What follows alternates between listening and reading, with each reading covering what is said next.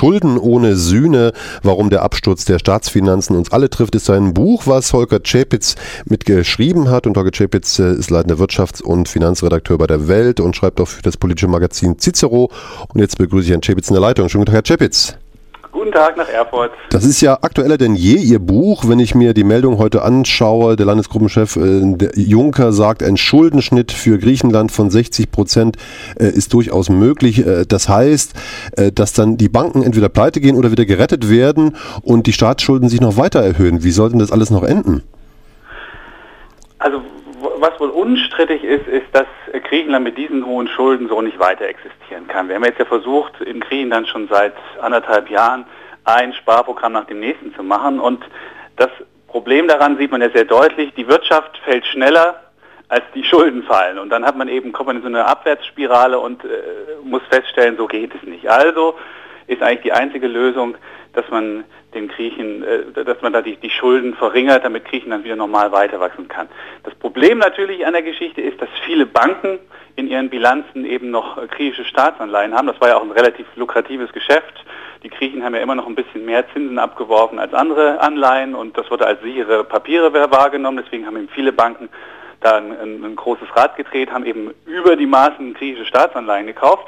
Und wenn die natürlich jetzt 60 Prozent auf diese Sachen abschreiben müssen, dann haben die ein Problem, weil eben die Banken nun ein relativ geringes Risikopuffer ähm, haben und wenn man dann auf einmal 60 Prozent weg, äh, wegstreicht, dann ist der Risikopuffer mehr als weg und dann haben die Banken eben ein Minus und dann müssen wir die ähm, dann muss wieder die Politik einspringen. Das ist eben das Problem. Und die Politik hat eben versucht, in den letzten anderthalb Jahren das zu vermeiden und so ein bisschen zu versuchen, ha, die Griechen haben kein richtiges Problem, das kriegen wir schon hin. Aber es hat eben nicht funktioniert, wie wir jetzt feststellen. Und wenn die ganzen Forderungen fällig werden und äh, dann kann das ja auch für Deutschland schwierig werden. Die Staatsschuldenkrise ist zur Schicksalsfrage Europas geworden. Was meint das denn? Also äh, jetzt, jetzt werden die Weichen dafür gestellt, wie Europa in den nächsten Jahren aussieht. Also es reicht ja eigentlich ein Blick in die Bundesrepublik, um mal zu gucken, was passieren könnte. Wir haben ja in der Bundesrepublik so einen Länderfinanzausgleich, da gibt es starke Länder und, und, und, und schwächere Länder. Und die schwächeren Länder, dazu zählt auch Berlin hier oder eben Bremen, die haben eben auch gar keinen Anreiz, besser zu wirtschaften und, äh, und, und, und wirtschaften eben immer mit Schulden und machen neue Schulden, weil sie eben immer wissen, am Ende kommt der Staat, die Bundesrepublik und haut sie da raus. Und jetzt ist eben die Frage, ob wir ein ähnliches, eine ähnliche Transferunion, wie wir das nennen, eben auf Europa übertragen. Ob wir eben jetzt auch sagen, okay, wir machen eben ein einheitliches Finanzsystem und dann ist es eben so, dass die Italiener wissen, ey, wenn am Ende die, die starken Deutschen uns rausfahren, wozu sollen wir dann sparen? Das sind eben die falschen Anreize. Und wenn wir eben Pech haben, werden wir eben dieses kleinere ähm, bundesdeutsche ähm, Phänomen eben auf ganz Europa ausdehnen. Und das heißt am Ende, dass jemand, der die, die, die Steuerzahler, die Steuerzahlungen, die wir jetzt nach Bremen und nach Berlin überweisen müssen, dass die wir dann auch nach Italien. Und dann arbeiten wir eben ähm, Januar, Februar, März für Italien, Spanien und möglicherweise Portugal. Dann arbeiten wir noch ein paar Monate für den deutschen Staat und am Ende haben wir dann noch zwei Monate, die wir vielleicht für uns arbeiten. Das, das heißt dann eben richtig höhere ähm, Steuer, Steuern für jedermann. Mhm. Das ist eben wirklich eine, eine Schicksalssache. Auf der anderen Seite ist es so, dass, dass äh, dass äh, die ganze Euro-Gemeinschaft auseinanderbrechen kann, wenn man eben nicht die richtigen, die richtigen äh, Maßnahmen jetzt ergreift, weil eben die, die Staaten einfach nicht mehr nicht mehr können. Und da, das ist eben diese Schicksalsfrage. Bricht der Euro auseinander? Müssen wir alle für alle zahlen?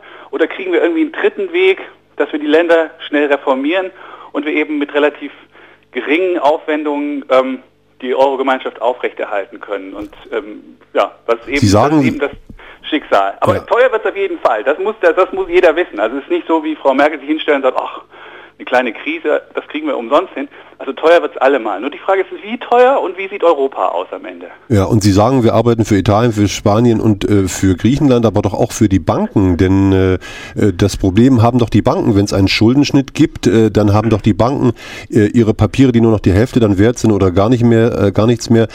Und dann die Regierung die Banken retten und müssen sich dann weiter verschulden. Das ist doch ein Teufelskreis das ist eben auch verschlafen worden in den letzten anderthalb Jahren. Man hätte parallel dazu ein ganz neues, ein ganz neues Finanzsystem schaffen müssen, wo man eben die Banken robuster aufstellt. Und wenn man jetzt die Banken nicht robuster aufstellt und genauso weitermacht, da wird man immer wieder das Phänomen haben, dass die Bank am Ende sagt, oh Mann, guck mal, ich bin pleite und ihr müsst mich raushauen. Und dann gibt es immer dieses Erpressungspotenzial. Also wenn Sie, wenn Sie systemrelevante Spieler haben am Markt, dann können sie nicht mehr frei in der Politik agieren. Dann können sie nicht sagen, wir machen dann, wir lassen jemanden pleite gehen, weil sie dann immer die Angst haben müssen, dass dass, dass ihnen die Banken um die Ohren fliegen. Und das ist, das ist wirklich ein, das ist wirklich ein, ein, ein großes Problem. Und deswegen muss man parallel dazu ein, äh, ein, ein, eine Bankenreform machen und muss eben das Bankensystem ganz neu aufstellen. Nur das Problem ist, für die für die vergangenen äh, für die vergangenen ähm, ähm, ähm, Sachen der Banken, da müssen wir erstmal jetzt die Banken raushauen, weil wir eben nicht, weil wir eben keine Kernschmelze im Finanzsystem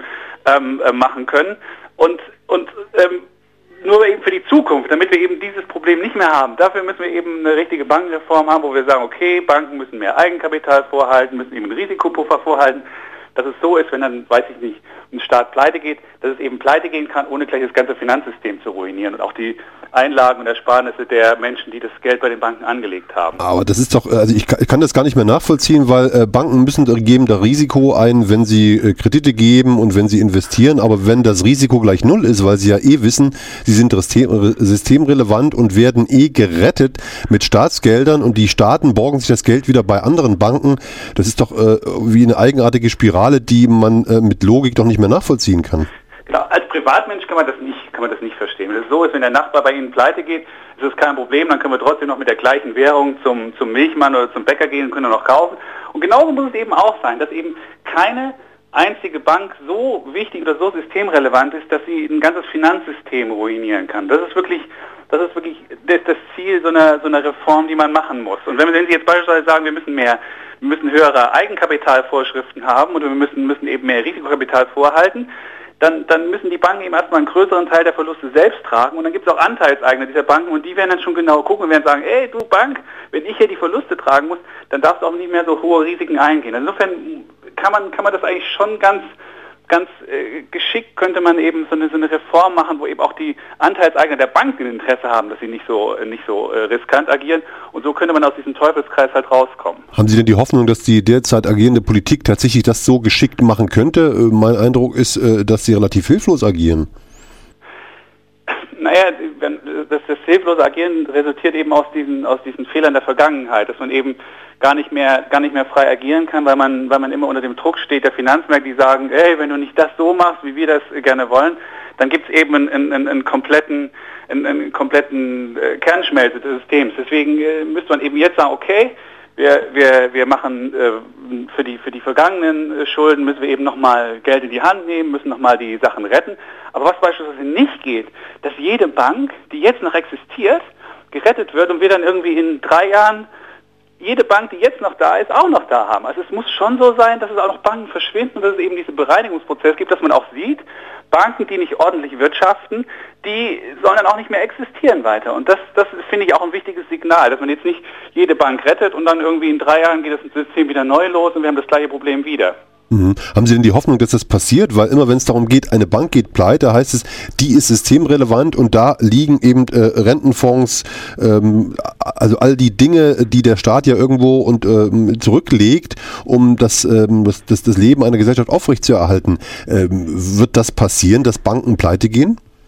Nein, man kann ja, man kann ja, man kann ja die, die Banken so zerlegen, dass man die Einlagen der, der Sparer und, und, und der privaten Menschen, dass man die sichert und dass man die, die, die, die schlechten Assets, die die Banken haben, eben, eben, eben rausnimmt. Und dass man eben sagt, okay, wir wickeln die Bank ab, wir sichern aber die, die Einlagen der, der Sparer und der Verbraucher und gleichzeitig wird die Bank aber, aber äh, irgendwie abgewickelt und am Ende, am Ende bleibt halt die Bank nicht übrig, aber zumindest sind die, sind die Einlagen der Leute gesichert. Das könnte man schon machen und das finde ich auch der richtige Weg, dass man, dass man eben die Sachen sichert. Das kostet natürlich auch Geld, aber dass man am Ende dann nur noch gesunde Banken übrig hat, denn es bringt nichts, wenn wir dann lauter Zombie-Banken haben, die irgendwie noch so weiter existieren, aber die nicht, nicht wirklich richtig lebendig sind und wieder Kredite ausgeben, weil Bankensystem ist ein vitales, ist, ein, ist, ist wirklich das, das vitale Kernstück jeder Wirtschaft, weil Banken vergeben Kredite, Banken sind zu Wachstum zuständig. Wenn das Bankensystem nicht funktioniert, können sie es mit, mit, mit Wirtschaftswachstum vergessen. Deswegen ist es auch im Interesse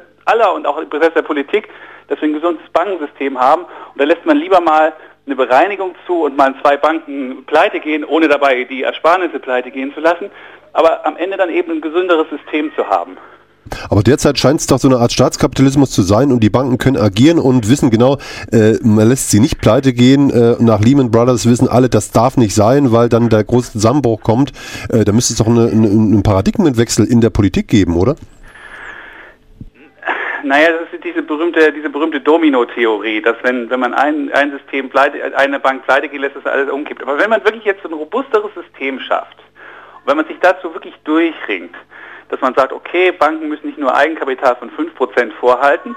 Wenn dann nämlich 5% weg sind, dann ist sofort die Bank weg, das, also das Kapital weg, und dann müssen dann die anderen Leute haften. Wenn man sagt, okay, wir machen Eigenkapital von 25%, dann hieße das, eine Bank kann erstmal 25% Verlust machen, bevor irgendein anderer Mensch damit in Berührung kommt. Wenn man das beispielsweise machen würde, hätte man eben ein viel robusteres System geschaffen und könnte dann eben, könnte dann eben, äh, wäre eben nicht so schnell erpressbar. Und wenn man dann die Banken auch noch, auch noch kleiner, die Banken dann auch noch kleiner ähm, laufen lässt, also nicht mehr, nicht mehr in der Größe, dann wären sie auch nicht mehr systemrelevant. Dann könnte man auch mal einen Spieler pleite gehen lassen, ohne dass gleich die gesamte Kernschmelze kommt. Hm, jetzt sind schon erste Protestdemonstrationen bei Ihnen im Kinderzimmer, weil die Zukunft... Ja genau, bei uns geht schon die Kinder, die rebellieren hier schon. Ja, weil ähm, die jetzt zahlen müssen am Ende, wenn wir, wenn wir Verluste haben. So wird es aussehen. Es geht einfach darum mal, den Menschen klar zu machen, warum es hier wirklich jeden betrifft. Jeder, der eine Lebensversicherung hat, jeder, der, der irgendwie Sparanlagen hat, der ist davon betroffen, weil die Lebensversicherung die geben immer weniger, die geben immer weniger Zinsen an die Leute aus. Und wenn jemand, damit rechnet, dass er im Alter, weiß nicht, einen bestimmten Betrag bekommt, dann bekommt er den einfach nicht mehr. Also das ist das Einfachste. Oder dass man eben bestimmte Anlageformen hat, die einfach in, in Zeiten, wo die Schulden hoch sind, einfach nicht mehr attraktiv sind. Und das will ich eben auch den Leuten sagen, nicht, dass die Schulden nicht irgendein staatliches Phänomen ist, das wir jeden Tag in der Zeitung lesen und wo wir sagen, okay, das ist zwar bedrohlich, aber wo ist es denn bedrohlich?